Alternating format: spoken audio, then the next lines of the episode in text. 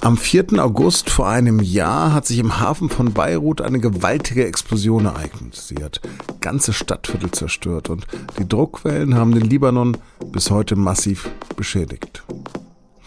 Über die Katastrophe und ihre Wirkung habe ich mit dem Libanon-Kenner der SZ Moritz Baumstieger gesprochen. Sie hören auf den Punkt den Nachrichtenpodcast der Süddeutschen Zeitung. Mein Name ist Lars Langenau. Schön, dass Sie Play gedrückt haben.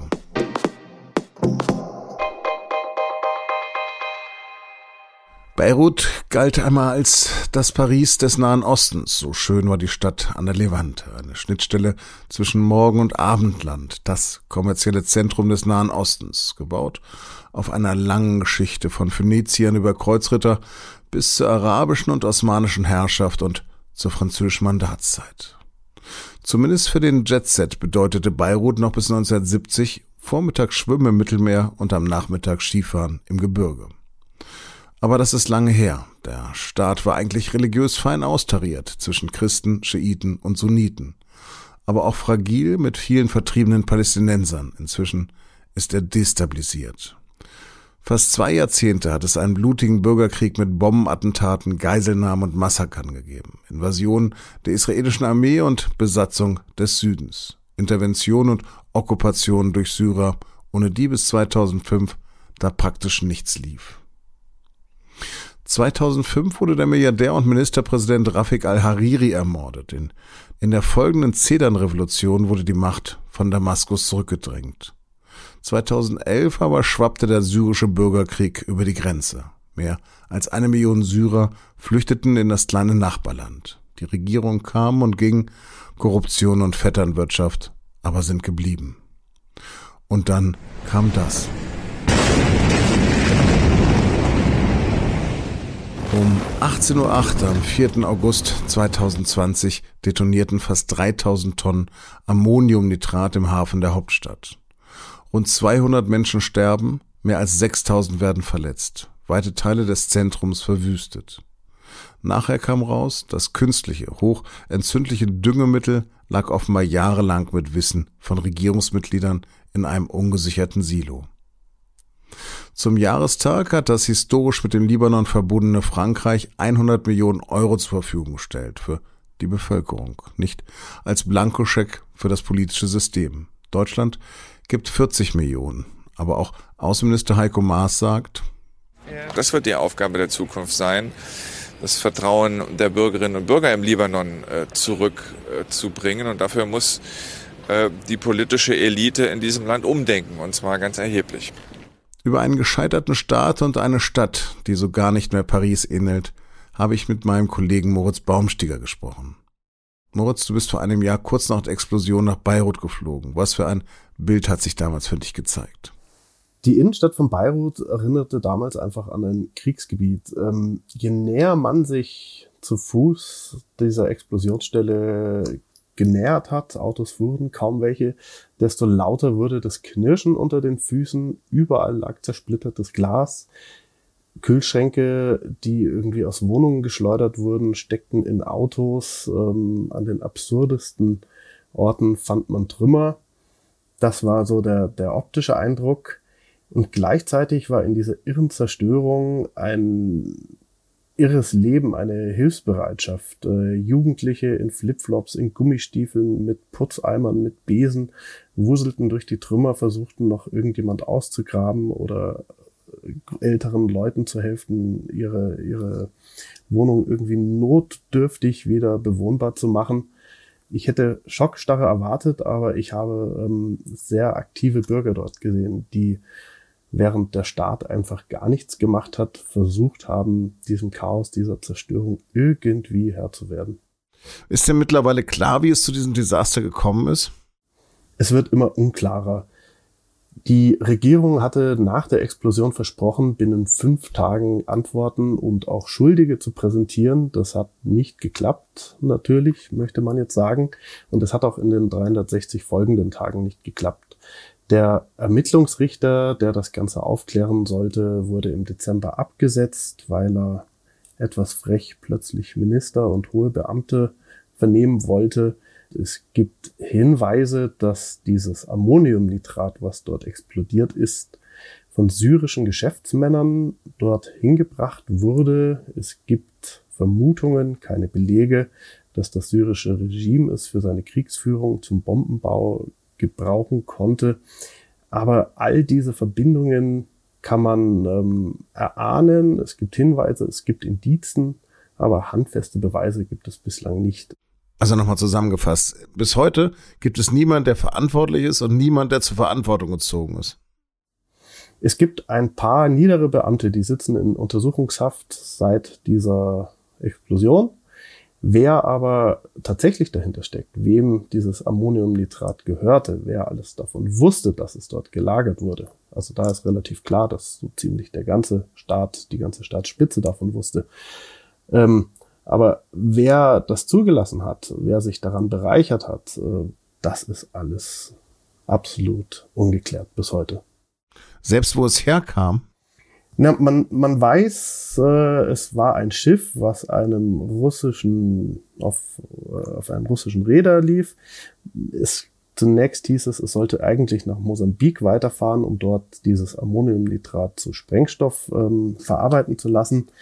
Inzwischen weiß man, dass die Fracht aber syrischen Geschäftsleuten gehörte.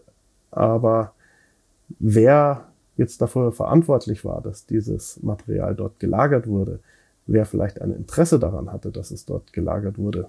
Könnte das syrische Regime sein, dass es nach und nach dieses Material zu sich ins Land holen kann.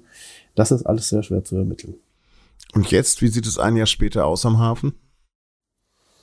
Am Hafen selbst sieht es ein wenig aufgeräumter aus als kurz nach der Explosion. Dieses zerstörte Silo ragt immer noch in den Himmel, neigt sich ähm, Tag für Tag ein paar Millimeter weiter. Es besteht die Gefahr, dass es einstürzt. Diese zerstörten Lagerhallen stehen dort noch, es sind Gerippe. In den umliegenden Vierteln ist viel repariert worden, vor allem viele Glasscheiben sind ersetzt worden, aber zwischendrin sieht man auch immer wieder Punkte, wo quasi kaum was gemacht wurde. Es gibt so eine sehr berühmte Tankstelle, an der viele Leute heute Selfies aufnehmen die schaut noch so aus wie kurz nach der Explosion. Welche Druckwellen hat denn die Explosion noch in dem Land ausgelöst? Also zunächst mal ökonomisch. Libanon stand vor dieser Explosion schon am Rande des Kollaps. Die Finanzpolitik und die Wirtschaftspolitik standen quasi an der Wand. Äh, seither ist das alles noch schlimmer geworden. Es kam noch Covid dazu. Die Währung hat äh, 90 bis 95 Prozent ihres Werts verloren. Die Lebensmittel sind siebenmal teurer als zuvor. Im praktischen Sinne heißt das, die Krankenhäuser haben kaum mehr Medikamente, auch kaum mehr Krebsmedikamente, weil sie einfach diese Importe nicht mehr bezahlen können. Die Nahrungsmittel sind absolut knapp.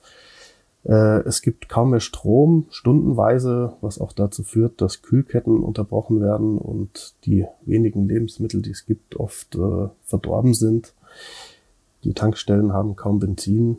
Die Weltbank hat jetzt neulich ein Ranking aufgestellt. Sie hat die Katastrophe im Libanon gerade als eine der schlimmsten wirtschaftlichen Katastrophen, eine der fünf schlimmsten seit 1850 weltweit eingestuft was wirklich dramatische Ausmaße zeigt. Was auch immer 1850 gewesen ist. Ist man denn politisch wenigstens zusammengerückt? Dass die politisch zusammengerückt sind, das kann man wahrlich nicht behaupten. Nach der Explosion ist die Regierung zurückgetreten. Es sollte schnell eine neue geformt werden.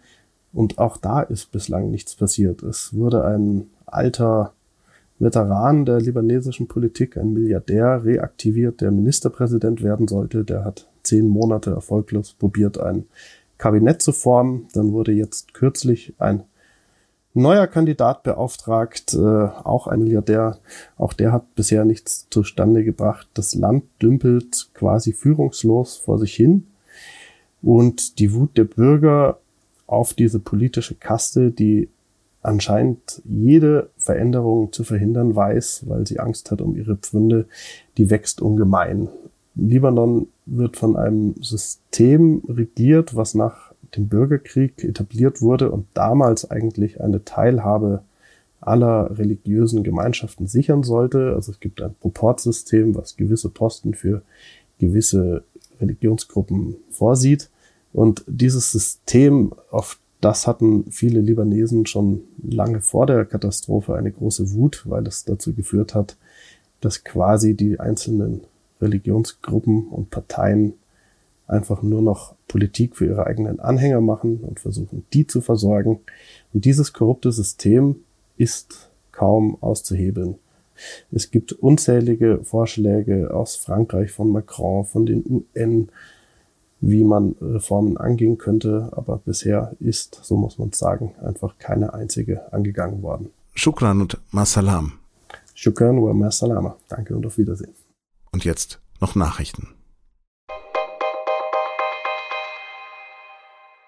Die belarussische Leichtathletin Kristina Timanowskaja ist in Wien gelandet. Sie hatte bei den Olympischen Spielen in Tokio ihre eigene Delegation öffentlich kritisiert und ist wohl nur knapp einer Entführung aus Japan entgangen. Aus Furcht vor harten Konsequenzen im autoritär regierten Belarus will sie nicht mehr in ihre Heimat zurückkehren. Von Wien aus wird sie wohl weiter nach Warschau reisen und dort Asyl beantragen. In Belarus selbst hat währenddessen der Prozess gegen die Oppositionelle Maria Kolesnikova begonnen. Die Behörden werfen ihr eine Verschwörung vor. Außerdem soll sie eine extremistische Vereinigung gegründet und geführt haben. Kolesnikova selbst spricht von einer absurden Anschuldigung. In Tschechien sind am Mittwochmorgen zwei Züge frontal kollidiert. Ein in München gestarteter Alex-Zug eines privaten deutschen Anbieters stieß demnach nahe der Grenze zu Bayern mit einem tschechischen Regionalzug zusammen. Bei dem Unglück sind mindestens drei Menschen ums Leben gekommen, darunter die beiden Lokführer. Dutzende Personen wurden verletzt, zehn Personen sind mit schweren bis lebensgefährlichen Verletzungen ins Krankenhaus gekommen. Laut ersten Erkenntnissen soll der Zug aus München zwei Signale missachtet haben.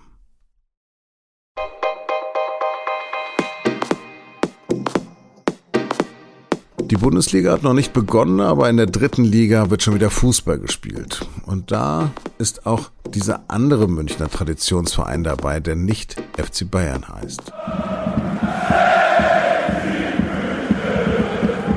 Der TSV 1860 München. Dabei hat 1860 auch schon mal vorne in der Bundesliga mitgespielt, doch das war vor langer Zeit. Seit Jahren schon schlittern die Löwen von einer Krise in die nächste. Wer trägt Verantwortung für diesen Absturz? Darum geht es in unserem achteiligen Podcast Inside 1860. Vier Folgen sind schon produziert und die können Sie mit SZ Plus hören unter sz.de-inside 1860. Die erste Folge davon auch heute frei im Feed unseres Podcasts das Thema. Das war auf den Punkt. Redaktionsschluss war heute um 15.30 Uhr. Vielen Dank fürs Zuhören und Weißblau TSV.